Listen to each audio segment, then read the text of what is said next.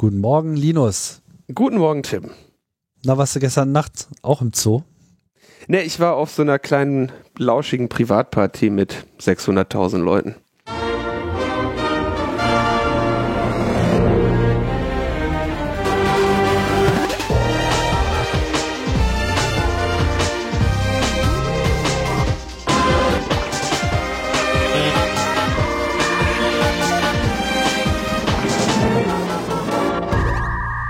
Logbuch Netzpolitik Nummer 388 vom 8. April 2021. Ja. Ja. Ich weiß sogar, ich weiß sogar, wo die Party war, wo du warst. Ja, Im Impfzentrum. da sind nämlich gestern 600.000 irgendwie ein paar zerquetschte geimpft worden. Echt? Haben die das gestern so gut hingekriegt? Ja, ich meine, wir haben jetzt irgendwie auch mal vier Millionen geliefert bekommen, da sollte ja vielleicht auch mal irgendwas davon in irgendwelchen Armen landen. Ja, ist, ist, ich kann tatsächlich Fortschritt bei der Impfung äh, verzeichnen. Heute ist der Tag, an dem meine Eltern geimpft wurden. Wichtiger, schöner Tag für mich. Oh. Hat mich sehr gefreut. Ja. Beide auf die einmal. Haben, die haben sich heute Morgen, ja, die haben sich das heute äh, abgeholt und gut ist jetzt. Sehr schön. Ist das schön. Ja, ne? Was gab's Feines? Äh, AZ. AZ. Sehr schön. Das gute AZ. Ja, den, den Rambo-Impfstoff, den, den, den, den, den Underdog-Impfstoff, nicht hier so eine Schnöselpampe da, BioNTech, das brauchen wir alles nicht. No risk, no fun. Der Underground-Impfstoff. Sehr schön. Ey, ein, also ein Hin und Her. Ich meine, die, die Regeln zum, äh, zu, zu AstraZeneca äh, äh, ähm, ändern sich ja öfter als die, als wie viel, mit wie vielen Leuten man noch in verschlossenen Raum im Kindergarten äh, unter Anwesenheit von Büro, Produktionsanlagen, wie viel Bier trinken kann. Also das ist ja, äh, Ja. das ist ja ein, ein, ein Hin und Her. Ist es. Es ist. Was soll man machen?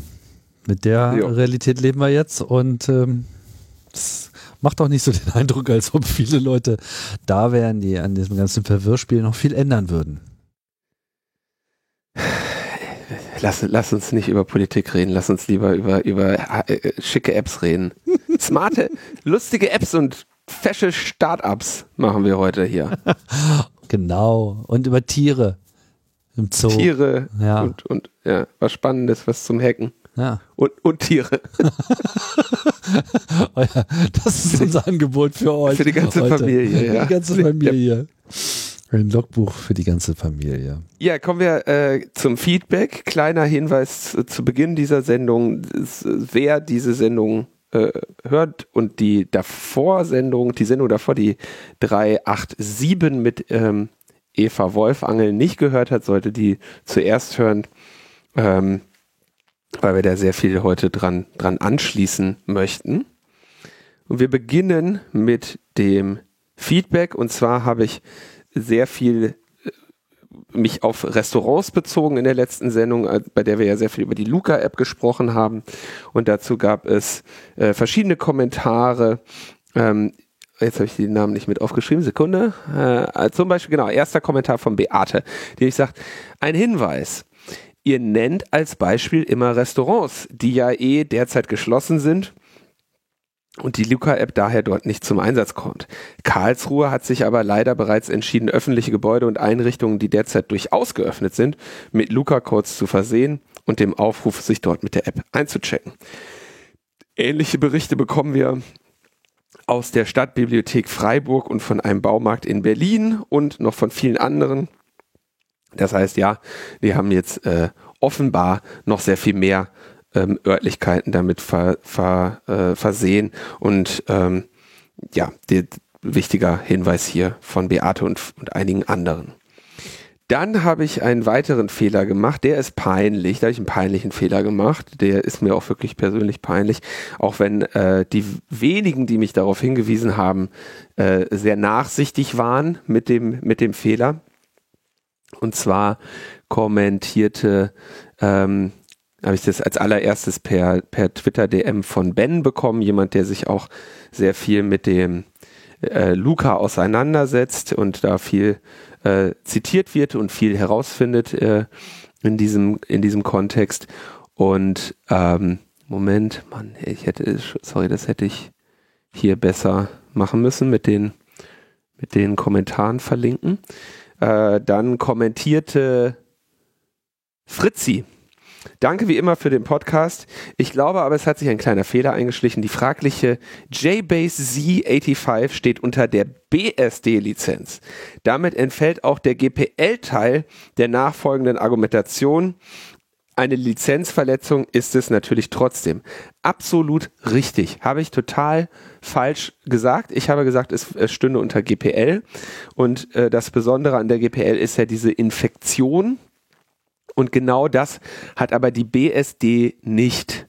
Ja, die BSD ist die Berkeley Systems äh, oder wofür stehe ich? Software Distribution. Ah, Berkeley System Distribution Lizenz. Software. Eine Open Source Lizenz, die eine kommerzielle Nutzung erlaubt. Ähm, großer Unterschied zwischen den beiden Unix-Derivaten, die ja bekannt sind. Also die gibt es diese BSD-Schiene der Unixe und die GNU GPL-Schiene der Unixe, die eben GNU Linux hauptsächlich ist. Ähm, bei der BSD-Lizenz ist eine kommerzielle Verwendung auch unter ähm, Veränderungen genehmigt und entsprechend ist ein BSD auch die Basis, die entfernte Basis von macOS. Also macOS ist ein äh, proprietäres, nicht öffentliches BSD-Derivat. Das hätte man mit einem Linux nicht tun können. Habe ich das äh, richtig zusammengefasst. Das hast du äh, richtig zusammengefasst. Man könnte es auch noch mal ein bisschen einfacher äh, machen. Im Prinzip stehen die BSD und die GPL-Familien äh, von Lizenzen für zwei unterschiedliche Vorstellungen von Freiheit. Während äh, die GPL-Lizenz eine äh, quasi das Copyright auch missbraucht, ja, also aktiv missbraucht, so, das heißt ja dann auch Copyleft um quasi andere zu zwingen, jegliche auf diesem Code, auf dem jeweiligen mit GPL lizenzierten Code äh, aufbauende Arbeit auch wiederum frei werden zu lassen. Das war diese Infektion, von der wir gesprochen haben, ja, um sozusagen Freiheit zu erzwingen und zu verhindern, dass Code verschwindet in der Annahme, dass das dann passieren würde. Während die BSD-Lizenz eine andere Mentalität verkörpert und sagt so, wir sind frei, es in, mach doch, was du willst. Einzige Ausnahme, Du musst schon sagen, dass du den Code verwendet hast. Du musst schon hinschreiben, von wem das ursprünglich war. Wenn du die Copyright-Meldung nicht noch mitführst und mitveröffentlicht, dann hast du gegen diese Lizenz auch verstoßen. Und das ist das, was jetzt in diesem Fall passiert ist. Hast du ein, also es ist dann ein, es ist dann nichts anderes als ein Plagiat. Du hast jemand, du hast das gestohlen, hast du gegen die Lizenzbedingungen verstoßen, hast da irgendeine äh, Library drin mit einer Funktionalität, die du ja sogar verkaufst für, genau. für nicht einen ganz so schmalen Taler. Sprechen wir gleich auch nochmal drüber. Man könnte sagen, die Luca-App steht unter der Gutenberg Public License. ja, genau. Gutenberg Public License. Sehr schön, sehr schön. Ähm, ähm, Anonym hat das auch, hat richtig vermutet, warum ich den Fehler gemacht habe. Ähm, ja, das ist mir auch aufgefallen. Ich vermute, dass Linus angenommen hat, dass die Wahl der neuen Lizenz für die Android-App auf GPL 3 gefallen ist, weil er fälschlicherweise annahm, dass JBase Z85 auch GPL V3 ist. Das wäre dann logisch und notwendig, ja, also das ist genau das, was ich vermutet habe, aber wie gesagt, das war falsch, ist nicht der Fall. Spannend, jetzt weiter der Kommentar. Spannend ist daher, dass was der eigentliche Grund für die Wahl der GPL V3 für die Android-App war. Also warum haben die denn dann die GPL genommen? Es hätte ja auch Apache sein können, auch eine äh, freie Lizenz, was bei vielen der eingesetzten Libraries der Fall ist. Meine Vermutung ist, sagt Anonym, dass sie damit wollen, dass mögliche Forks auch unter GPL bleiben müssen, wie von Linus erklärt wurde. Das ergibt aber auch, dass sie bei jedem Release der Luca-App den Code veröffentlichen müssen, um nicht gegen die GPL zu verstoßen. Oder sie fahren Dual Licensed, ein öffentliches Repo als GPL und ein internes proprietäres Repo. Inwieweit kann man dann vertrauen, dass die veröffentlichten Apps auch dem Code aus dem öffentlichen Repo entsprechen. Ja, das ist immer so ein große, das ist immer so ein Thema und ganz ehrlich, ich finde das, es ist auch aus einer technischen Perspektive wichtig, ja, ist eine Frage, die gestellt werden muss, aber ähm, insgesamt kann man eigentlich schon davon ausgehen, dass die Luca-App ungefähr dem, dem Stand entspricht, weil man sieht ja die ganzen Fehler sowohl im Quellcode als auch in der funktionierenden App. Und ähm, es gibt da jetzt wenig ähm, Vermutung, dass man da noch irgendwelche geheimen Hintertürfunktionen hat, weil das Ding ja sowieso, äh, also äh, weil da ja eh alles falsch gemacht ist, äh, was man falsch machen kann. Auch dazu kommen wir später nochmal. Antibiotika habe ich erwähnt. Oh ja. Ja, äh, sorry. Ich habe in dem äh, Moment noch dran gedacht, aber hab's irgendwie. Ich wollte, es war ja, es, ich wollte es ja nur als kleines Beispiel nehmen, dass man eben nicht übertherapiert mit dem äh, Holzhammer oder mit dem Vorschlaghammer und habe gesagt, Erkältungen werden nicht mit Antibiotika therapiert. Erklärt AD oder AD, ich weiß immer noch nicht, könntest du nächste Mal erklären, wenn du kommentierst. Also, Erkältungen werden ganz überwiegend von Viren ausgelöst, unter anderem von Coronaviren. Wer weiß, vielleicht zukünftig auch von SARS-CoV-2. Penicillin Penicilline sind aber eine Gruppe von Antibiotika. Sie helfen also bei bakteriellen Infektionen. Es gibt auch mal Konstellationen, wo eine Erkältung zusätzlich mit einer solchen Infektion einhergeht, aber im Allgemeinen müsste man, wenn schon, mit einem Therapeutikum gegen den viralen Erreger vorgehen und da hilft Penicillin überhaupt nicht. Im Gegenteil ist die Verschreibung von Antibiotika auch in Fällen, wo sie nicht helfen, einer der Treiber der nächsten potenziellen Krankheitskrise. Man hat zunehmend Probleme mit antibiotikaresistenten Bakterien und es ist nicht undenkbar, dass uns sogar die Reserveantibiotika ausgehen könnten. Ab da würde ich dann auch von Knieoperationen abraten. Stimmt? Jeder Antibiotika-Einsatz ähm, züchtet äh, oder e, übt evolutionären Druck auf die Bakterien und Keime aus, Resistenz gegen diese ähm, Antibiotika aufzubauen. Das heißt, du züchtest mit der Maßnahme ganz, ganz langsam äh, Bakterienstämme an, die äh, dem Antibiotikum gewachsen sind. Ich glaube, die bekanntesten sind die äh, MRSA, die methicillin-resistenten Staphylokokken aurei oder aureuse, weiß nicht genau, wie man es auf Deutsch sagt. Äh, das ist ein großes Problem in den Krankenhäusern, nennt man auch die Krankenhauskeime, dass die stör machen nichts besonders Schlimmes, die stören einfach nur die Wundheilung und die wirst du im Leben nicht mehr los und bist dann eben ein äh, Infektionspatient und das ist ein, das ist quasi so der, der leichte Vorgeschmack auf ähm, noch nicht ganz so besonders üble, aber schon sehr scheiße störende Keime, ähm, die eben im, bei Krankenhausaufenthalten in Wunden und so echt eine, eine fiese Nummer sind. Die willst du nicht haben. Und äh, das sind jetzt, ja, wie gesagt, die machen noch nichts Schlimmes. Aber wenn du dann demnächst mal irgendwelche anderen äh, Bakterien hast, die äh, multiresistent sind gegen unterschiedliche Antibiotika, dann wird das nochmal witzig. Und deswegen äh, ist, glaube ich, wenn ich das richtig sage, ansonsten korrigiert mich in der nächsten Sendung, ähm, ist das ja auch so gefährlich, dass den Tieren die ganze Zeit Antibiotika gegeben werden, obwohl sie die nicht brauchen. Das ist ja in der Massentierhaltung das große Problem. Und diese Antibiotika, die nehmen wir dann auch äh, teilweise über die Nahrung zu uns und da züchten wir in diesen in diesen Massentierhaltungsbereichen, äh, wo wir Tiere unter Bedingungen halten, unter denen die überhaupt nicht äh, überlebensfähig werden und, den, hygienischen Bedingungen, mit denen die überhaupt nicht klarkommen kommen könnten und das einfach durch Antibiotika möglich machen, da züchten wir uns auch die ganze Zeit schöne Bakterienstämme an. Ja, also das ist vor allem in der Schweineproduktion ein großes Problem. Dadurch, dass die ganzen Zuchtbedingungen äh, in Deutschland äh, der Gestalt geregelt sind, dass da eben die Schweine sehr eng auf eng äh, leben müssen und relativ äh, wenig dafür getan wird, auch so Kotstellen und Haltungsstellen irgendwie auseinanderzuhalten. Ich will das jetzt auch nicht weiter vertiefen. Da wird dann halt äh, viel zu früh mit ähm, antibakteriellen Medikamenten gegengehalten und oft halt auch schon aus dieser Reserve äh, gearbeitet, was halt eigentlich wirklich nur für Notfälle vorgesehen ist. Und wenn man das macht, dann ist halt die Reserve irgendwann der Normalfall und dann hat man auch keine Reserve mehr. Naja, auf jeden Fall, ähm, eigentlich wolltest du sagen, Viren. Ja, eigentlich wollte ich Viren sagen und äh, ich äh, weiß es tatsächlich. Ich habe es nur falsch gesagt. Oder ich hätte, ich hätte es gewusst. So ist das nämlich immer bei uns, wenn wir was Falsches sagen. Wir wissen es eigentlich. Sagen es doch. Du, da, in dem Fall tatsächlich weiß ich es tatsächlich, weil ich das äh, gelernt habe. Hast ähm, aufgepasst.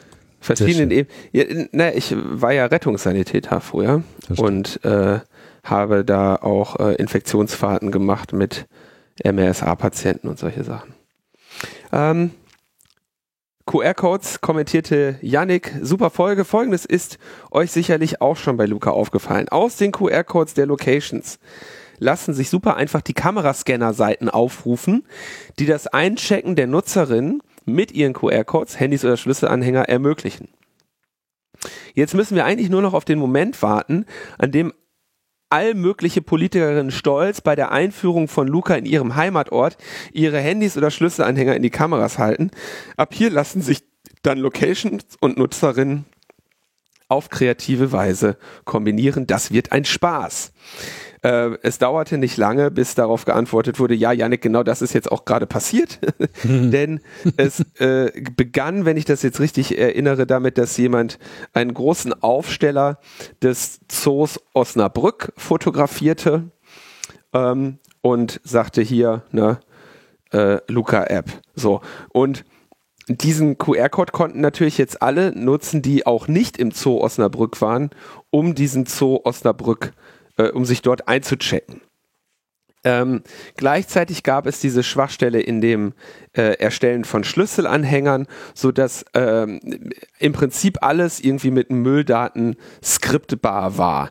Ähm, ja, Jan Böhmermann twitterte das irgendwie und sagte, ey, geile App, ich war gerade noch hier, jetzt bin ich im, heute Nacht bin ich im Zoo Osnabrück. Und dann hat noch äh, jemand weiteres ein, so ein Skript gezählt, was quasi die Besucherzahl des, äh, die nächtlichen Besucherzahlen des Zoo Osnabrück äh, zeigte. Und äh, es gab dann eine kleine äh, Corona-Party im Zoo Osnabrück. War jetzt erstmal ganz lustig. Und jetzt muss man dazu sagen, das ist eine allgemeine äh, Schwäche von QR-Codes, dass das so ist. Und das hat im Zweifelsfall jedes QR-Code basierte System, ne? dass sich diese QR-Codes eben sehr leicht eben mit der Kamera ähm, auf andere in andere begeben, in andere äh, Umgebungen bewegen lassen. Und natürlich haben sie alle, die ganz, waren ja alle stolz auf ihren Luca. Findest du im Internet und auf Facebook alle möglichen Leute, die sagen, ne, hier bei uns im im, im Supermarkt, äh, was ist das hier? Ihr könnt ihr mit dem Luca scannen und äh, entsprechend war die Freude dann groß. Dann gab es ja echt noch irgendwie und da bin ich mir auch irgendwie nicht ganz sicher, was irgendwie mit dem los ist. Hat dann noch ein, äh, der Datenschutzbeauftragte von, ist das Baden-Württemberg, Stefan Brink, irgendwo da die Ecke, ich bin mir nicht ganz sicher, welches ähm, Bundesland, ich glaube Baden-Württemberg war das, aber kann sein, dass ich mich täusche. Der, der rügte dann auch noch den, den, den Böhmermann dafür, dass er das gemacht hat, was mir jetzt auch nicht ganz klar war, was das sollte. Und jetzt gab es da auch noch den Punkt, dass wenn du mit so einem Schlüsselanhänger eincheckst, dann musst du quasi durch Präsentation des Schlüsselanhängers auch wieder auschecken. Und in dem Backend können die Leute nur entweder alle Schlüsselanhänger auschecken, äh, aber keinen spezifischen. Und da sieht man dann schön, das hat die Anke Domscheit-Berg, vielen äh, von euch ja auch sicherlich bekannt, von der LNP 300 wahrscheinlich, ne? Wo die äh, Anke bei uns war oder war das 256? Ich weiß es nicht, eine von beiden. Ähm, äh, zeigte dann auch diesen, diesen Screenshot, dass nämlich der Zoo Osnabrück dann offenbar irgendwann am nächsten Morgen gegen 8 Uhr die Corona-Party mit 100 Leuten oder 120 Leuten da aufgelöst hat und alle ausgecheckt hat. So. Weiter ging es damit, dass Enno Lenze ein privates Event angelegt hat. Also man kann in der Luca-App eine, ne, eine Location schaffen. Und das wäre dann der Zoo Osnabrück. Achso, da würde ich noch ganz kurz anmerken. Wie blöd sind die Schimpansen vom Zoo Osnabrück, dass die sich da so einen Luca-Code vorhängen. So. Der Zoo hat irgendwie 20 Hektar oder so und ist, eine Frei, ist ein Freiluftgehege für Menschen. So. Und da einen Luca-QR-Code zu machen, da fragst du dich doch wirklich, ähm, ob die Schimpansen beim, äh, beim, beim äh, Medizinstudium aufgepasst haben. Also dass das keine sinnvolle Einheit für eine, äh, für eine Contact Tracing Erfassung ist, sollte ja allen klar sein. Oder, oder setze ich da jetzt einen zu hohen Maßstab der Primatenforschung an? an? also die Frage ist ja ohnehin, was, was will man überhaupt mit diesem Code an dieser Stelle be bewirken? Ja, Sinn der ganzen Sache ist ja, wenn man sozusagen, äh, man soll ja eine Liste führen für das Gesundheitsamt. Musste der Zoo vorher auch schon diese Liste führen? Hat sich, hat sich jeder im Zoo in so eine Liste eingetragen und gesagt, ich bin jetzt im Zoo? aber, aber nur eine halbe Stunde. Ja, also das also, war doch nicht, das war doch nie der Fall. Ja, die, da stand auch auf diesem Aufsteller stand für zusätzliche Sicherheit. Da frage ich mich auch, äh, ah. quantifiziert die bitte. Ja. Gib mir bitte eine, äh, also wie viel zusätzliche Sicherheit kriege ich? wenn ich im Zoo Osnabrück bin. Zumal, wenn ich gar nicht da bin. Also quantifizieren müssen gar nicht, ich würde gerne mal erklären, welcherlei Sicherheit dadurch jetzt eigentlich wem, wodurch hinzugefügt wird. Also das ist mir jetzt gerade nicht so ganz klar, was, was das jetzt für ein Sicherheitsgewinn ist. Sicherheit Absolut. wovor eigentlich? Vor was? Keine Ahnung, ja. Vor den Affen oder, oder? Also wirklich ein, also da merkst du auch, wie, wie schmerzhaft das ist. Dann sind die Leute dann beim Arzt, kriegen ihren positiven Test und dann sagen die, ja, wieso, aber ich habe doch den QR-Code gescannt. Ja. Kann so. doch gar nicht sein. Der, der Schimpanse konnte mich doch gar nicht anstecken. ja, also total, äh, also wirklich absoluter Unsinn, absoluter Unsinn. Und ähm, hier eben spannend, der, die Luca-App-Leute sind ja wirklich nicht besonders gute, äh, nicht besonders gut in der, in der öffentlichen Kommunikation, müssen aber offenbar besonders gut in der Kommunikation hinter verschlossenen Türen sein. Aber da kommen wir gleich nochmal zu.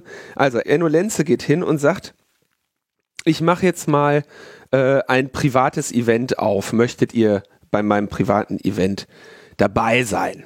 Und twittert den QR-Code, den die Luca-App quasi dann erstellt. Ne? Also du machst die Luca-App auf und sagst, ich mache jetzt hier ein privates Event und dann hat er den Screenshot getwittert und die Leute haben dann mit ihm ein privates Event gemacht. Es hat nicht lange gedauert, weil du quasi auch IDs faken kannst äh, und schnell anlegen kannst, bis dieses Event dann irgendwo in, nördlich der 600.000 Leute besucht hatten, weil irgendjemand halt einfach ein Skript geschrieben hat, was die ganze Zeit diesem Event beitritt. Ja.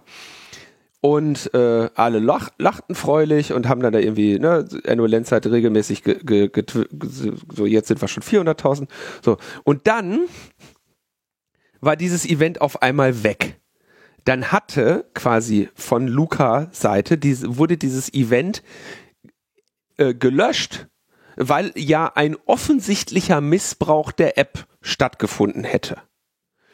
Und da bin ich ja hellhörig geworden, weil das heißt, A, dieses private Event wird ebenfalls auf deren Server getrackt. Und dieses private Event haben sie nicht nur getrackt, sondern auch eingegriffen und das gelöscht, weil es ihnen nicht gefallen hat. Und das ist genau der Grund, ja, warum du keine zentrale Erfassung haben willst, weil sie dir irgendwie sagen, ja, ist doch voll geil, mach doch mal ein privates Event, kannst du auch auf unseren Servern tracken und wir wissen dann, welche Nutzer wie zusammengehangen haben und äh, wenn uns das irgendwie nicht gefällt, was du machst, dann löschen wir das. Ja, hätte, würdest du so etwas mit Crowd Notifier machen? Ja, gäbe es noch nicht einmal eine Möglichkeit, irgendwo zu zählen, wie viele Leute bei dem Event waren. Niemand wüsste, ähm, dass es dieses Event überhaupt gäbe, insbesondere nicht die App äh, Crowd Notifier oder Notify Me. Ähm, und sie könnten auch nichts dagegen tun, dass es das gibt. Und genau das ist ja der korrekte der korrekte Ansatz, ja.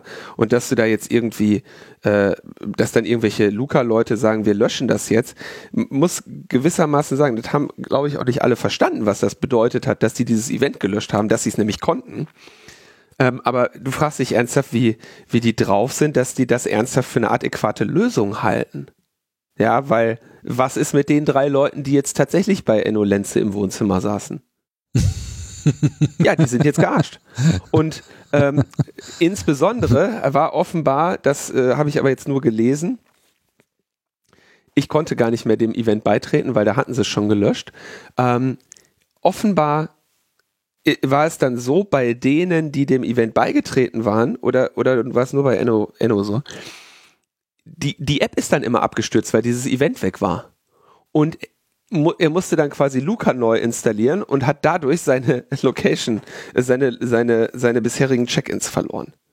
Also wieder mal, ne? Nicht zu Ende gedacht.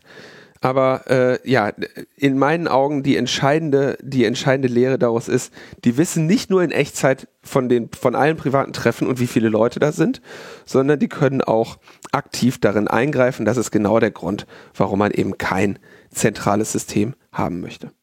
Also, um es gleich mal klar zu machen, die eigentliche Bedrohung, also meine, klar war das offensichtlich, dass das jetzt hier äh, an sich eine Fake-Geschichte war. Ne? Und man könnte ja auch schnell äh, jetzt so äh, darauf reagieren und sagen, so, ja, wieso, aber das war ja eh nix, das schadet ja nichts, wenn es wegmacht. Problem ist halt einfach, Zugriff ist möglich und damit weißt du halt schon überhaupt nicht, was mit diesem Datenbestand äh, passiert. So, und das birgt natürlich immer wieder auch die Möglichkeit einfach für, für Fehler. Ja. Also, ähm, das übersetzt auf, ähm, Crowd Notifier, äh, Corona-Warn-App, äh, Crowd Notifier-Anpassung, die kommen wird. Das mit den QR-Codes wird da auch funktionieren, ja. Ähm, und wie es sich gehört, werden die aber nicht lokal, werden die nicht zentral getrackt. Und ja, das geht, also das geht, ne? Das geht bei jedem manuellen Check-in-System. Und gewissermaßen kann man auch argumentieren, dass das gut und sinnvoll ist, weil außer ein paar Spaßvögel, die mal gucken wollen, was passiert, ist es nicht wahrscheinlich, dass, ähm, dass das jetzt absichtlich von vielen die ganze Zeit gemacht wird. Aber es wäre beispielsweise auch ein äh, potenzieller Angriff, ja, dass du dir einen Luca äh, QR-Code machst, einen eigenen, einen einzigen und druckst dir Aufkleber mit dem Luca-Logo und klebst den überall hin. Tapezierst damit die Berliner U-Bahn äh, ne, machst, was weiß ich, machst du an der äh, Weltzeituhr am Alexanderplatz. Checken Sie hier bitte mit Luca ein. Und sammelst damit äh, ganz, ganz viele Check-ins, die dann potenziell äh, alarmiert würden. Da kommt allerdings, muss man jetzt auch sagen, äh, potenziell auch eine Stärke des Luca-Systems zum Tragen, weil die könnten ja ähm, quasi diese, diese Notification dann unterbinden. Ja, würdest du das mit einem dezentralen System machen, dann äh, wäre potenziell, wenn das System dir nicht als Nutzerin ermöglicht, zu sagen, okay, diese Zusammenkunft alarmieren diese nicht, was ich sehr hoffe, dass das in der Corona-Warn-App so sein wird, ja, aber Anhaltspunkte habe, dass es nicht so sein wird. Ähm, dann, dann wäre das also potenziell ebenfalls ein möglicher Angriff, quasi einfach überall Fake-QR-Codes hinzukleben und insbesondere da, wo, wo keine hingehören und dann so eine Massengruppe zu machen. Zeigt aber auch einen anderen Aspekt, dass nämlich diese, diese Daten in der Regel eben auch einer Interpretation bedürfen. Ja, so, es ist eben einfach auch, äh, insbesondere Luca löst nicht das Problem der örtlichen Bedingungen. Ja, da gibt's übrigens schöne Vorschläge von, äh, man, ich glaube, das war MPI, wenn ich mich nicht täusche. Die sagten, er ergänzt dieses Protokoll, um quasi ähm, Sender, die die, die, die, die, die Gegebenheiten wiedergeben. Ja, also zum Beispiel, du befindest dich in einem Innenraum oder nicht in einem Innenraum, was eben eine, für die Standard-Corona-Warn-App eine potenziell sehr interessante Information sein könnte. Aber äh, darum soll es jetzt hier nicht gehen. Also, wir haben hier eine, eine katastrophale äh, Umsetzung, das kann man inzwischen einfach nicht mehr anders sagen, weil, ach so, sorry, ich muss noch, noch eine Schwachstelle. Äh, Chaos äh, Computer Club Freiburg haben festgestellt, wenn du dich da registrierst, da war ja ohnehin schon dieser Registrierungsprozess kaputt.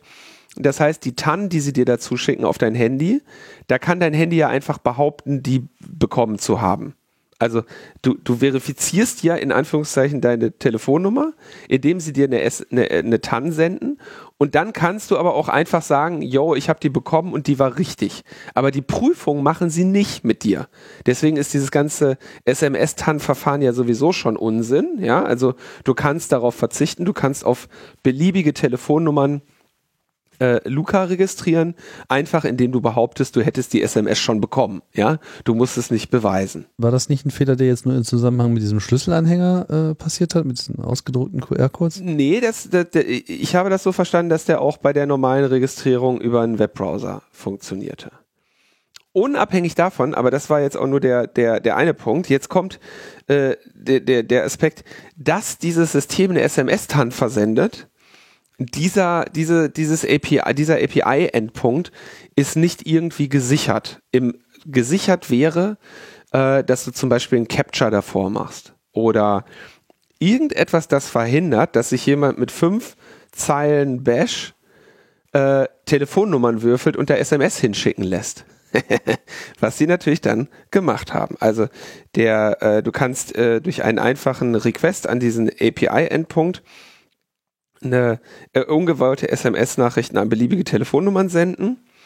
Ähm, und die SMS ist dann irgendwie dein Luca äh, Tan lautet. Ne?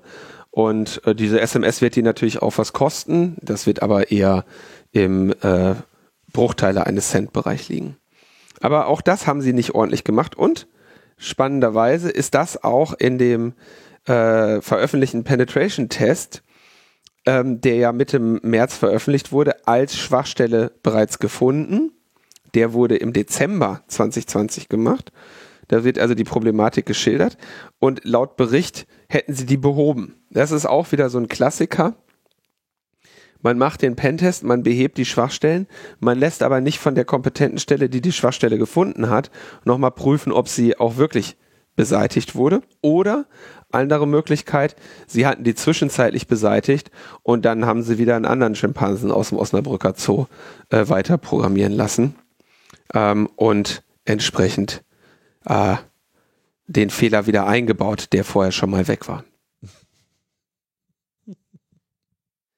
So, jetzt denkt man sich, ja, das kann ja mal passieren, ne? kann ja, man kann ja mal so ein Fehlerchen machen, so. Und jetzt möchte ich noch mal auf die Preise hinweisen. Baden-Württemberg bezahlt für das erste Jahr, Luca, 3,7 Millionen Euro fürs Ländle. Und das ist eines von 16 Bundesländern. Und Baden-Württemberg ist bei weitem nicht das größte Bundesland der Bundesrepublik Deutschland. Nicht das kleinste, aber auch nicht das größte.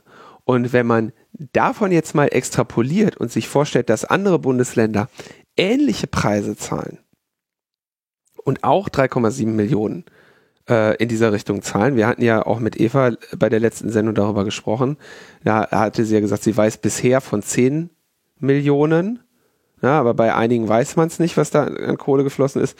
Aber wenn Deutschland aus 16 Baden-Württembergen bestünde, dann wären das schon sehr viel Geld. Das wäre, oh, ich darf gar nicht dran denken. Ne? Wir können ja mal irgendwie auf die, ich weiß nicht, was für einen Faktor die da zugrunde liegen, ob jetzt eventuell die die Einwohnerzahl nehmen oder, oder was auch immer. Aber 3,7 Millionen für, für, einen, für einen aufgebohrten, gestohlenen QR-Code-Scanner äh, ist äh, ein guter Deal für äh, unsere Lukas, würde ich sagen. Also wir können das ja mal hochrechnen, ja. Wie viele Einwohnerinnen hat Baden-Württemberg? 11, Mil 11 Millionen. Ah ja, okay. Das heißt, du kannst es halt grob mal 8 nehmen. Ein bisschen weniger. So. Ähm, ja, und dann. Bis irgendwo knapp unter 30. Für ein Jahr. Für ein Jahr. Das ist irgendwie die Hälfte von dem, was die Bundesrepublik in die Corona-Warn-App reingesteckt hat. Ja. Die gilt aber die ganze Zeit. Wobei da, da müsste ja, ich meine, da ist ja auch die meiste Kohle in die. Genau. Ähm, das ist ein großer Teil ist vor allem in die Infrastruktur dieser äh, Hotline ge geflossen mhm. und was weiß ich, was da noch in der äh, Anbindung alles versenkt wurde an die ganzen Labore. Aber das sind ja auch alles so ähm, nachvollziehbare äh, Dinge. Also ich weiß jetzt nicht, wie das jetzt mit der Auslastung dieser Hotline gelaufen ist und so weiter. Das wird sicherlich irgendwann nochmal nachgerechnet werden. Aber wenn man jetzt mal nur von der App ausgeht und ein bisschen Anbindung im Backend, dann kannst du wahrscheinlich sogar sagen, vom Aufwand her äh, ist das dann so die Hälfte von dem Ganzen. Ja.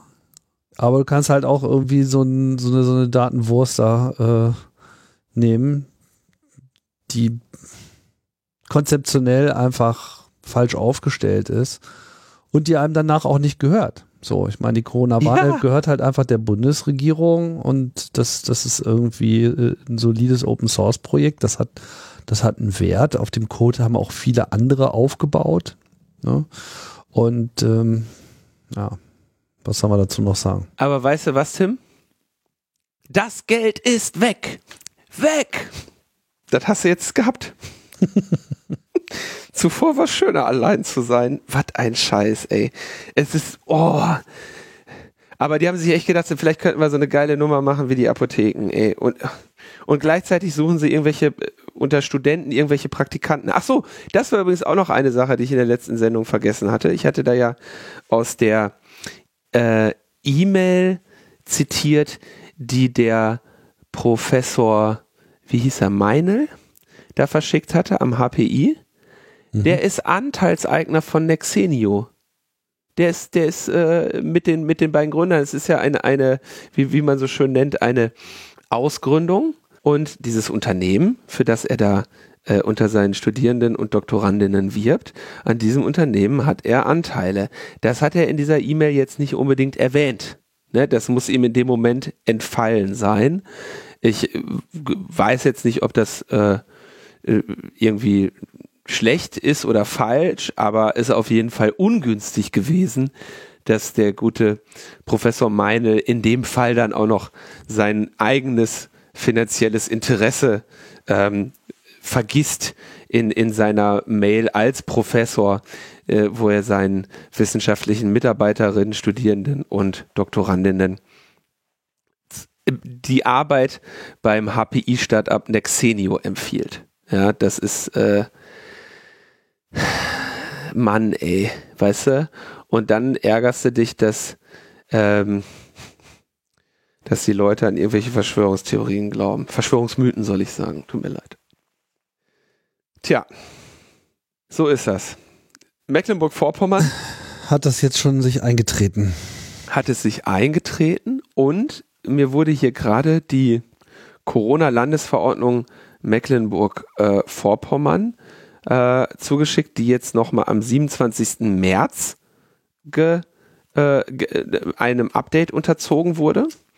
Und da gibt es, sind jetzt irgendwie die vier verschiedenen andere Maßnahmen zur regionalen Lockerung und so weiter. Und wenn man da drin nach Luca sucht, findet man immer wieder den Satz, äh, blab, blab, blab, blab. Äh, die, ich ne, zitiere mal hier so ein Beispiel. Die Landkreise und kreisfreien Städte dürfen in der Allgemeinverfügung die Pflicht zur Dokumentation, zur Kontaktnachverfolgung auf diese Einrichtungen erweitern, soweit das Infektionsgeschehen dies erfordert. Dabei ist sicherzustellen, dass die in den Anlagen genannten Anforderungen an die Datenverarbeitung zu Zweckbestimmung, Vertraulichkeit und Transparenz gewährleistet sind. Die verpflichtende Dokumentation zur Kontaktnachverfolgung soll in elektronischer Form landeseinheitlich mittels Luca-App erfolgen. Also die sagen jetzt im Prinzip, wir wollen, äh, wir verpflichten die, äh, die, dass die, dass, dass die Leute das äh, Luca äh, angewendet wird. Dann gibt es für bestimmte Auflagen für Betriebe des Heilmittelbereiches und körpernahe Dienstleistungen. Auch da wird gesagt, die verpflichtende Dokumentation zur Kontaktnachverfolgung soll in elektronischer Form landeseinheitlich mittels der Luca-App erfolgen. Hierbei entfällt die Verpflichtung, eine Plausibilitätsprüfung durchzuführen. Ja, das bedeutet nämlich bei, äh, bei an, würde jemand einen anderen Weg wählen, äh, liegt die Last der Plausibilitätsprüfung bei den Leuten, ne, bei den äh, Betreiberinnen der Einrichtung. Und wenn sie äh, die Luca-App nutzen, brauchen sie es nicht mehr machen. Ja, und da gibt es dann irgendwie, das steht hier, dieser Satz steht hier sehr oft drin, was dann irgendwie Auflagen für Proben von Chören und Mus Musikensembles im Profibereich, äh, Büchereien, Bibliotheken, ne? Für die unterschiedlichen Stellen. Da steht jedes Mal, ach so, Auflagen für Zoos, Tierparks, Vogelparks und botanische Gärten mit Außenbereich. Verpflichtende Dokumentation zur Kontaktnachverfolgung soll in elektronischer Form landeseinheitlich mittels der Luca-App erfolgen. Hierbei entfällt die Verpflichtung, eine Plausibilitätsprüfung durchzuführen. Wie auch. Aber das heißt, ähm, das heißt ja dann auch, nachdem jetzt alle so viel rumgezetert haben, ob denn die Corona-Warn-App Pflicht werden soll und vorgeschrieben ja. wird. Ja. Genau. Und alle immer groß und so, nee, da denkt keiner dran. Wird es jetzt einfach so gemacht mit einem, mit einer App von irgendeinem Third-Party-Hersteller. Ihr seid jetzt alle äh, gezwungen, diese App zu installieren, mit der dann wahrscheinlich ab nächstem Jahr irgendwie Tickets für Konzerte verkauft werden. Und das steht dann so im Gesetz drin. Das ist krass, ne? Also das, das geht einfach mal überhaupt nicht. Das ist eine richtige, also das ist so eine richtig schöne Plünderung, die da gerade stattfindet. Ja. Das ist einfach mal Startup-Förderung in einer Dimension, wie wir sie so bisher noch nicht gehabt haben. Echt krass. Also, und ich weiß, also, ne, wir haben ja in der letzten Sendung auch schon gesagt, so dass diese diese Namenerfassung ohnehin auf sehr zweifelhaftem Fundament steht. Ja, gibt wenig Hinweise darauf, dass das besonders schnell laufen würde. Es gibt wenig Hinweise darauf, dass diese äh, erfassten Daten tatsächlich von den Gesundheitsämtern auch angewendet werden. Es ist eher so ein äh, Wunschdenken. Hm. Und da werden jetzt mal irgendwie in wirklich in irgendwelche, und ich kann es nur noch einmal betonen, windige Covid-Glücksritter, die da irgendeinen Shit zusammen programmieren und sich eine, einen Prominenten nehmen, der durch alle Talkshows tingelt und du kannst ja wirklich, also du staunst, wie deren ähm, Werbung nachgeplappert wird. Es ist also wirklich, war ja auch, äh, hab das ja auch gesagt, dass ich von diesem Tagesthemenbeitrag durchaus erschüttert war, was da los war. Ne? Die kein fertiges Produkt und da wird gesagt, ey, jetzt, jetzt Leute, kommt die Rettung, ja. Und ähm, auch irgendwelche Artikel, ja, die dann so, yay, ey, Hamburg, geil, Hamburg hat jetzt auch die Luca-App, die fantastischen vier bekämpfen jetzt die, die Pandemie. Und du fragst, also ich hatte irgendwo mal, ich habe irgendwann mal so geträumt, dass ich im Land leben würde, wo es so halbwegs seriöses Personal gibt, ne? Und wo wo es irgendwie eine kritische Presse gibt und eine, und eine, eine Politik, die irgendwie rational versucht vorzugehen und ja, sich irgendwie sinnvoll beraten lässt. Stattdessen musst du dir dann angucken, äh, wie die Professorin Brinkmann, die sich ja für eine, für, für ähm, sagen wir mal, die dafür, die für ähm, evidenzbasierte und wirksame Maßnahmen zur Einschränkung der Pandemie des Ansteckungsgeschehen eintritt, ja, äh, was in ihrem äh, Kompetenzschwerpunkt liegt, die muss sich da den Mund fusselig reden und wird auch noch verarscht. So sieht es aus. Ja, es ist so diese prominenten äh, Verführung, ja. Irgendjemand ist prominent und hat X gesagt und dann, dann müssen dann alle darüber diskutieren oder nehmen das irgendwie für bare Münze. Ich halte es dann äh, an der Stelle dann doch mit Jürgen Klopp. Weiß nicht, ob du das so mitbekommen hast. Das ist ein Fußballtrainer. Jürgen Klopp ist ein Fußballtrainer, ist auch ein ziemlich guter Fußballtrainer, ist auch ein sehr unterhaltsamer Mensch. Liverpool hat ja zum, zum, zum, zur, zur, zur Englandmeisterschaft geführt, ne? Champions League gewinnen, also das ist einfach mal der größte äh, Erfolg, den man sich überhaupt vorstellen kann. Und er ist äh, zugegebenermaßen eine coole Sau. Und natürlich haben äh, alle Reporter haben ihn halt irgendwie gefragt, ja, was denn jetzt hier mit Corona und wie ist denn die Situation einzuschätzen? Bei einer Pressekonferenz. Also, Leute, ich bin Fußballtrainer. Was fragt ihr mich so einen Scheiß? Ich bin doch, geht, geht zu den Experten und fragt die, ich bin Fußballtrainer. Was soll ich denn davon wissen? Hat er, hat er nicht sogar noch gesagt, ich, hab, ich bin ein Idiot mit einer Mütze oder sowas? Ich komme auf die Formulierung nicht mehr. Er hat ja immer sehr äh. spaßige Formulierungen am Start, aber er lässt überhaupt gar keinen Zweifel daran, dass er schon allein deshalb fassungslos ist, dass sie auch nur auf die Idee kommen, ihn zu diesem Scheiß zu befragen. Geschweige ja. denn, dass er auch nur bereit ist, da auch nur ein Mühe, sich so zu äußern. Ja, und nicht, weil er jetzt Ja. irgendwelchen unangenehmen Fragen aus dem Weg gehen wollte, sondern weil er einfach sagt, da gibt's Leute, die, die, die haben das studiert, die, die kennen sich da aus. Irgendwie geht doch, geht doch dahin. Irgendwie, Was ver, verbringt ihr eure Zeit? Es interessiert keine Sau, was ein Fußballtrainer meint, was vielleicht unter Umständen in dieser Situation das Richtige ist zu tun. Und dann haben diese gesagt, aha, okay, der Fußballtrainer hört uns nicht zu, dann gehen wir doch zum Rapper. Ja, genau. Rapper, bleib bei deiner Dida. Ehrlich, das ist ein. Es ist zum Heulen, ey. Okay, gut. Das, das so viel zur, zur Luca-Pflicht in Mecklenburg-Vorpommern. Und ein privates Unternehmen, bei dem die die Lizenz ver Das ist unglaublich. Die, die haben gerade verordnet, dass das landeseinheitlich mehr oder weniger verpflichtend mit dem System funkt, so, äh, funktionieren soll, für das sie sich jetzt, für das sie pro für ein Jahr jetzt da einen Mi- Millionenbetrag zahlen. Und wenn das Jahr um ist, dann wird das nicht billiger, mein Freund. Das wird dann nicht billiger. Oh, unglaublich, unglaublich. Zum Glück ist das nicht mein Geld. Ich zahle ja in, in Mecklenburg-Vorpommern keine Steuern. Ja, und während für eine Telefonhotline, da sehe ich ja das Ding mit den laufenden Kosten, das sehe ich. Ja, das, das ist nachvollziehbar. Man kann sich über den Preis streiten, so, aber da, da werden am laufenden Meter Leute äh, damit besch beschäftigen sich die ganze Zeit. Aber jetzt irgendwie so diese Lizenzkosten dann so in, in alle Ewigkeit fortzuführen, okay, ist nicht klar, ob dann sozusagen in der Zukunft diese- dieselben Beträge aufgerufen werden, aber es ist dann halt auch im Wesentlichen Software, die dann existiert und einfach äh, zum Einsatz gebracht wird.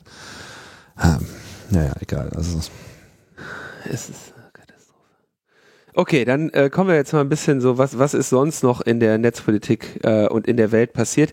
Erstmal finde ich sehr schön einen Artikel, ein äh, Paper ähm, von Florian Gallwitz und Michael Kreil ähm, mit dem Titel The Rise and Fall of Social Bot Research.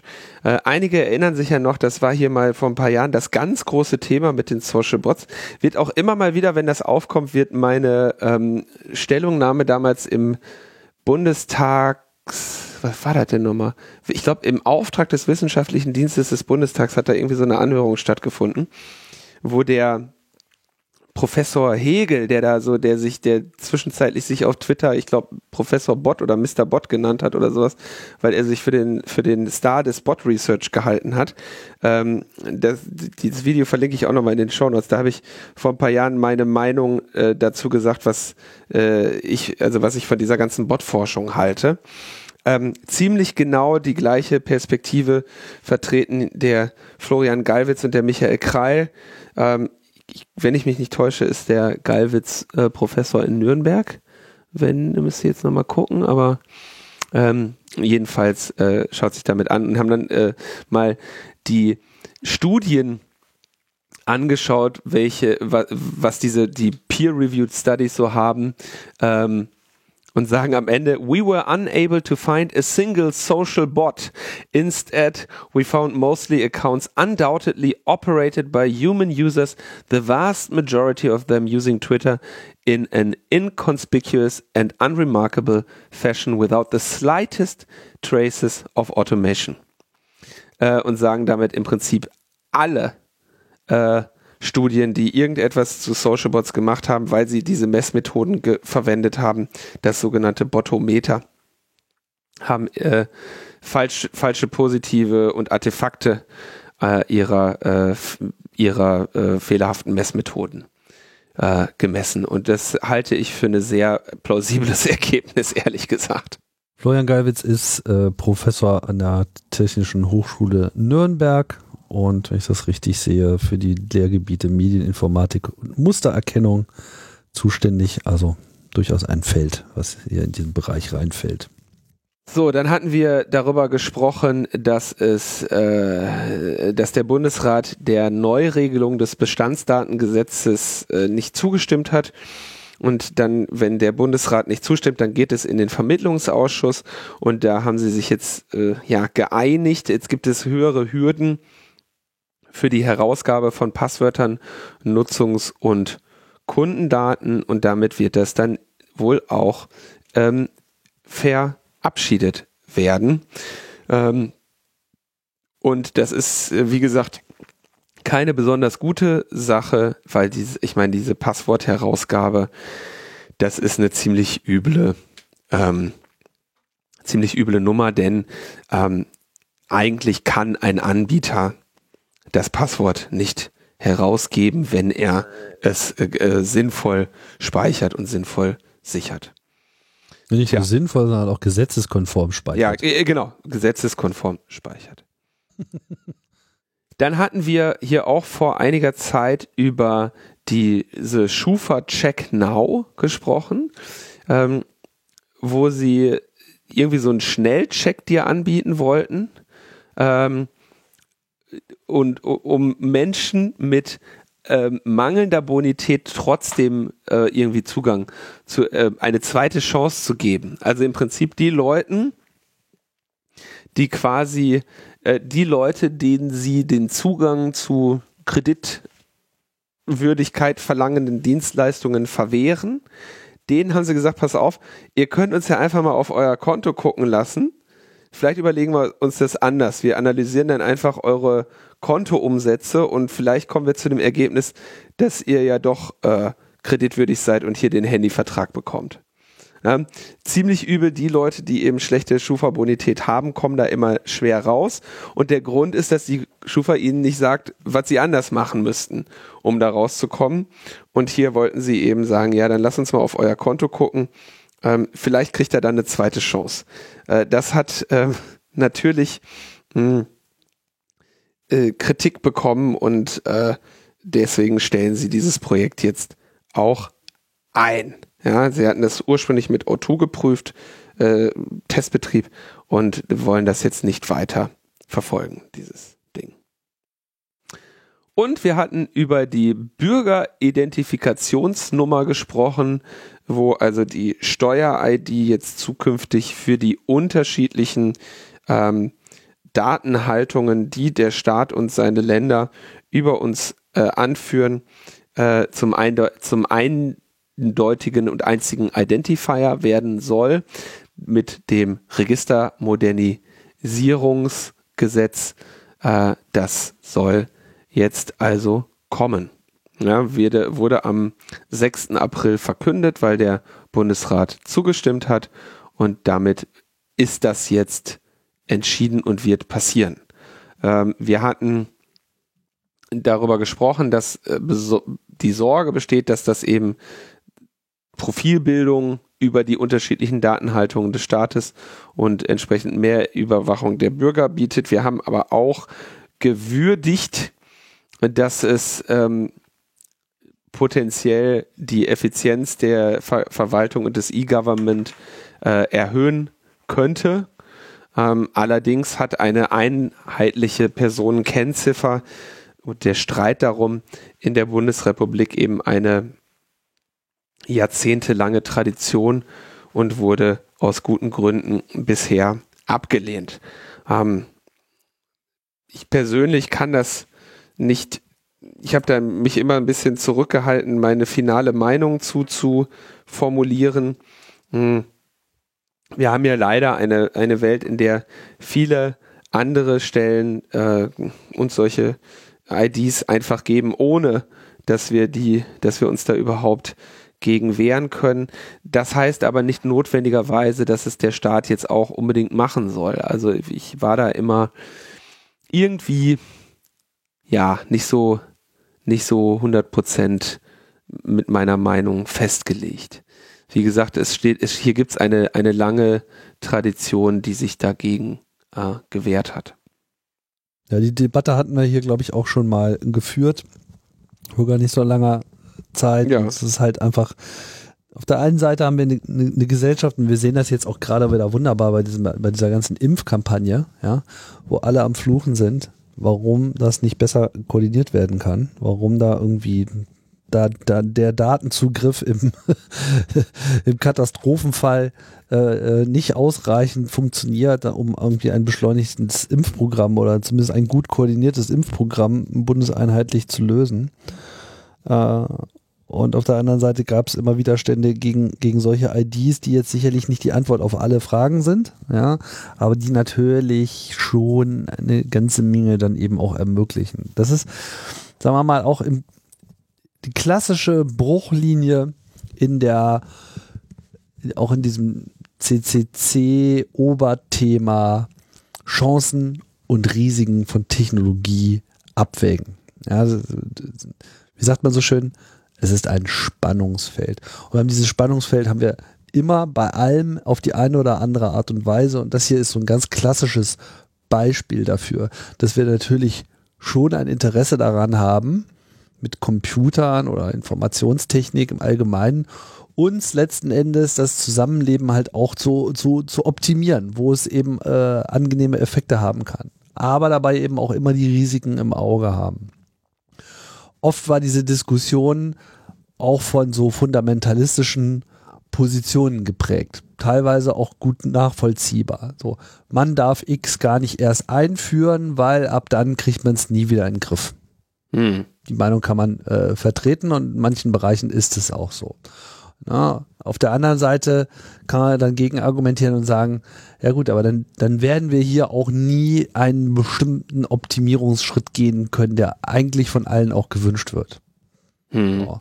Und, und das ist nicht mit, mit einer klaren, mit so einem äh, Zauberstrich auflösbar, dieses Problem, sondern es hängt dann halt einfach davon ab, okay, wie wird es umgesetzt, mit welchen begleitenden äh, Regulierungen wird das Ganze in die Welt äh, getragen. Schaffen wir sichere äh, Grenz über Grenzübertretungswarnungen, die in irgendeiner Form automatisch und effizient sind, ja, auf die man sich dann auch verlassen kann.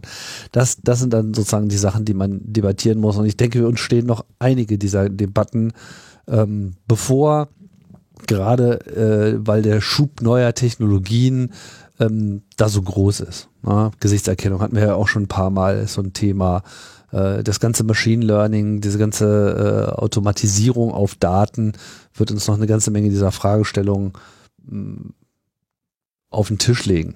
Wird einfach passieren. Ah, und, und genau vor dem Hintergrund, ne, wenn man, also wenn du jetzt schon Gesichtserkennung und Machine Learning und so, ne, ich meine, wenn das irgendwann an eine Bürger-ID geknotet ist, ne, dann kannst du das technisch nicht mehr von, von China unterscheiden. Ne? Also ja. das sind ja jetzt, äh, oder, oder was heißt, sorry, was heißt von China unterscheiden? Von dem, was man in, äh, in China befürchtet und teilweise auch sieht, was eben das Social Scoring ähm, betrifft, wo also das Sozialverhalten erfasst wird. Ja, da gibt's auch eine ganze Menge äh, Missinformationen in dem Bereich, aber ja, die ähm, man muss sich, man muss sich die Frage stellen und ich habe die grundsätzlich, dass es nicht gut ist, wenn eine Institution so viel Macht und Einfluss und Wissen über äh, Personen hat und das ist, dass Facebook das hat, ist etwas Schlechtes und es ist nicht erstrebenswert, dass der Staat das auch bekommt. Ja, ähm, und erst recht nicht, wenn man sich überlegt, was eben Machine Learning Technologien und so mit so mit solchen Daten machen können, wenn es äh, viele Jahre später ist. Aber im Zweifelsfall ist ein anderer Weg, den ich eben auch sehen da kann, ja, der ja bisher ähm, der verbreitetere zu sein scheint, dass man natürlich trotzdem auch bestimmte Anwendungen auf Daten äh, verbieten kann und verschiedene Nutzungen von Daten und vielleicht trotzdem eine effizientere Datenhaltung im Sinne der Verwaltung ermöglichen kann. Ich glaube, das sind so die beiden die beiden Enden der, der, der Diskussion hier. Wo es nicht ganz so schön ist mit den einheitlichen ITs, ja, wir sind ja bei den privaten Anbietern gerade gewesen. Ja, äh, Max Schrems hat sich mal wieder jemanden ge geschnappt äh, zum Verklagen, der nimmt sich ja nur, sagen wir mal, Multi, Multimilliarden. Der legt sich nur mit den Großen an. Der, genau. Max ist so einer, der kloppt nicht auf die Kleinen. Das kann man ihm nicht vorwerfen. Nee, beileibe nicht. ähm, und zwar wirft er Google vor, dass Android-Nutzer ohne deren Zustimmung äh, getrackt werden und fordert von der französischen Datenschutzbehörde eine Untersuchung, hat also eine Klage in Frankreich eingereicht, ähm, weil Android-Telefone eine ähm, ID haben, eine eindeutige Werbe-ID, die es Google und Drittanbietern ermöglicht, eben diese, das Surfverhalten der Nutzer zu verfolgen und sie gezielt mit Werbung anzusprechen. Ähm, und es gab da in letzter Zeit so unterschiedliche Aktionen auch von Google, dass sie gesagt haben, ey yo, wir äh, wir, wir upgraden jetzt Chrome, dass der nicht mehr so ohne weiteres Drittanbieter-Cookies nimmt. Und auf den ersten Blick denkt man, oh krass, ne, die machen diesen Drittanbieter-Cookie-Markt äh, äh, kaputt. Das ist ja eine schöne Sache. Wenn Google dir aber selber noch mal eine ID untergeschoben hat, ja, die ähm, die quasi in deinem Browser oder in deinem Gerät selber lauert, dann ist natürlich dieser, dieser Move äh, potenziell anders zu bewerten, weil es damit nämlich eigentlich heißt, dass sie ihre vorherrschende äh, Macht im Browser ausnutzen, um zu sagen, alles klar, jetzt wo wir in dem Ding eine Tracking-ID drin haben, ähm, machen wir mal die anderen Wege des Tracking kaputt, weil das sind ja die von der Konkurrenz. Also das ist auch irgendwie alles sehr, äh, sehr unschön. Ähm, es ist nicht so, als würde ähm, Apple das nicht auch machen. Es gibt die IDFA, ähm, der dagegen hat ähm, Neub, also die NGO von Max, auch zusammen mit einem mit einer Privatperson geklagt. Das wird vor von österreichischen und spanischen Datenschützern geprüft. Ähm, muss man mal schauen, wie äh, sich diese Dinge bewegen. Ähm, sind denke ich, sehr wichtige und fundamentale Fragen, die da mal geklärt werden müssen und ähm, ist gut, dass Neub das macht. Ja. Ganz viele IDs, die wir heute zusammengetragen haben. QR-Codes, Bürger-IDs. Genau, da sind wir aber immerhin am Ende der Sendung. Ja, das ist der einzige Vorteil. haben wir uns auch äh, noch, das war auch, wir haben sehr viel äh, positives Feedback für unseren unser Outro gefunden in der letzten Sendung. Mhm. Ja, schönen Gruß an Danger Dan. Und dann haben wir noch einen Job, der äh, ausgeschrieben ist. Da bittet uns Thomas Lohninger, euch darauf aufmerksam zu machen. Der äh, hat ja äh, die NGO Epicenter Works in Wien, die im äh, ja, Datenschutz und digitale Rechte Bereich aktiv ist. Thomas kennt ihr hier regelmäßig als äh, Teammitglied ähm, und äh, Sendungsmitgestalter. Ähm, auf EDRI-Ebene ebenfalls sehr aktiv und Epicenter schreibt aus äh, die Stelle einer Communication Manager, männlich, weiblich, divers. Ähm, Epicenter Works ist im Internet zu Hause und deshalb gibt es bei uns auch immer viel zu tun. Wir stehen für eine Politik, die Grund- und Freiheitsrechte im digitalen Zeitalter konsequent und ohne Einschränkungen durchsetzt und dabei unabhängig von allen politischen Parteien und Firmen ist. Das Internet hat enormes Potenzial für eine offene Demokratie, eine gerechte Gesellschaft und faire Wirtschaft. Dafür stehen wir. Genau, also wenn ihr da als Communication Manager äh, netzpolitische Themen in Mailings, Blogposts, Presseaussendungen, Interviews und Pressekonferenzen ähm, voranbringen möchtet, dann könnte das ein ähm, Job sein. In Wien 1090, teilweise Remote und Teleworking sind möglich. Regelbetrieb während Corona im Homeoffice und potenziell auch eine Umzugsprämie, wenn dein Hauptwohnsitz weit außerhalb von Wien liegt. Und die Stelle ist frei zum 1. Juni 2021 Vollzeit. Ja, wenn euch das interessiert, findet ihr den Link in den Show Notes. Ja. Damit wären wir jetzt, haben wir unser Soll erfüllt, Tim. Für heute. Können wir wieder, können wir wieder Luca-Check-Ins machen. Das war nett. War nett. Ja, im Zoo war es auch super. Machen wir uns nichts vor. Also die Geschichte mit der Corona-Warn-App, das war so, mh, mm, so eine Ausnahme. Ne? Also es ist noch nicht so, dass das, dass, dass, dass das jetzt schon wirklich zu irgendeinem nennenswerten Umdenken geführt hätte oder dass irgendjemand auch nur begriffen hätte, dass sie da ausnahmsweise mal was richtig gemacht haben. Das wird noch eine Weile äh, dauern und braucht wahrscheinlich auch nochmal einen Generationswechsel in der Politik. Also langsam müssten ja mal so die, die, die Digitalchecker müssen ja dann irgendwann auch langsam mal groß sein. Hm. ich weiß nicht, ob es am Ende wirklich das bringt, aber es äh, nervt einfach langsam richtig. Mich nervt's. Also unabhängig von allem, ja, es ist, also ich, man muss da einfach mal dann den Bundesrechnungshof hinschicken und fragen, ob das wirklich, wenn du schon Millionen, für Millionen eine App hast, die Millionen Leute haben und dann kommen irgendwelche windigen Leute und schaffen es mit einer dreimonatigen PR-Werbe-Talkshow-Kampagne, dich dazu zu bringen, den Millionen in den Rachen zu werfen und du sogar wie jetzt hier äh, Ober, äh, oberregierender Unterbürgermeister von Berlin M Müller dann auch noch sagst, ich habe mir das gar nicht angeguckt, ich habe das einfach gekauft, ich kenne den Smudo noch nicht mal, ich habe auch gar keine Ahnung, aber das äh, klang gut. Ähm, dann muss man, muss man sich fragen, ne, ob das vielleicht ähm, gar nicht so gut war ob, vielleicht gar, ob da vielleicht Geld verschwendet wurde. Die Frage wird man, wird man ja wohl noch stellen dürfen. Und das während, während wirklicher, ne, das haben wir in der letzten Sendung betont müssen wir es hier heute nochmal machen, während eine überlegene, nämlich dezentrale und in sonstigen Bereichen ähm, mindestens ebenbürtige Alternative in die Corona-Warn-App eingebaut wird mit Mitteln des Bundes, ja. Und während andere ähm, ähnlich schlechte Konzepte wie Luca äh, leer ausgehen, ja, das muss ja auch erstmal rechtfertigen. Und dann, ganz ehrlich, also hier im Fall von Baden-Württemberg, Eva hatte das ja in der letzten Sendung schon gesagt, 3,7 Millionen ohne Ausschreibung für, eine, für einen QR-Code-Scanner. Boah, ey, da muss er aber, äh, da muss er erklären. Da kann ich mir nicht vorstellen, mh, hm, dass da nicht mal äh, jemand eine Frage stellt. Da kann ich mir vorstellen, dass die Anke Domscheit-Berg äh, oder andere ähm, da schon mal die, die richtigen Fragen stellen. Da kann ich mir nicht vorstellen, dass das so in Ordnung ist. Das ist es unter Garantie nicht und da wird sich, also die Diskussion ist auch, glaube ich, noch nicht äh, vorbei.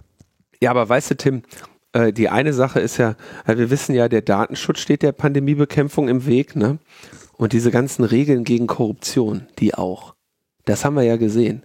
Da holst du mal ein paar Masken, rucki zucki, wirst du hier der Korruption äh, beschuldigt, nur weil er mal einen, ja, einen mittleren, einen mittleren sechsstelligen Betrag an Provision kassiert hast. So, da ist ja ruckzuck, äh, in Asien hingegen, Tim, ne? Da wäre das alles ähm, viel einfacher gewesen. Ja, ich meine, weißt du denn nicht, Korruptionsbekämpfung funktioniert nur auf Inseln. Ja, ja. so wie Kaiman-Inseln und Isle of Man und. Der, der Asiate hat da einfach eine ganz andere Mentalität, Tim.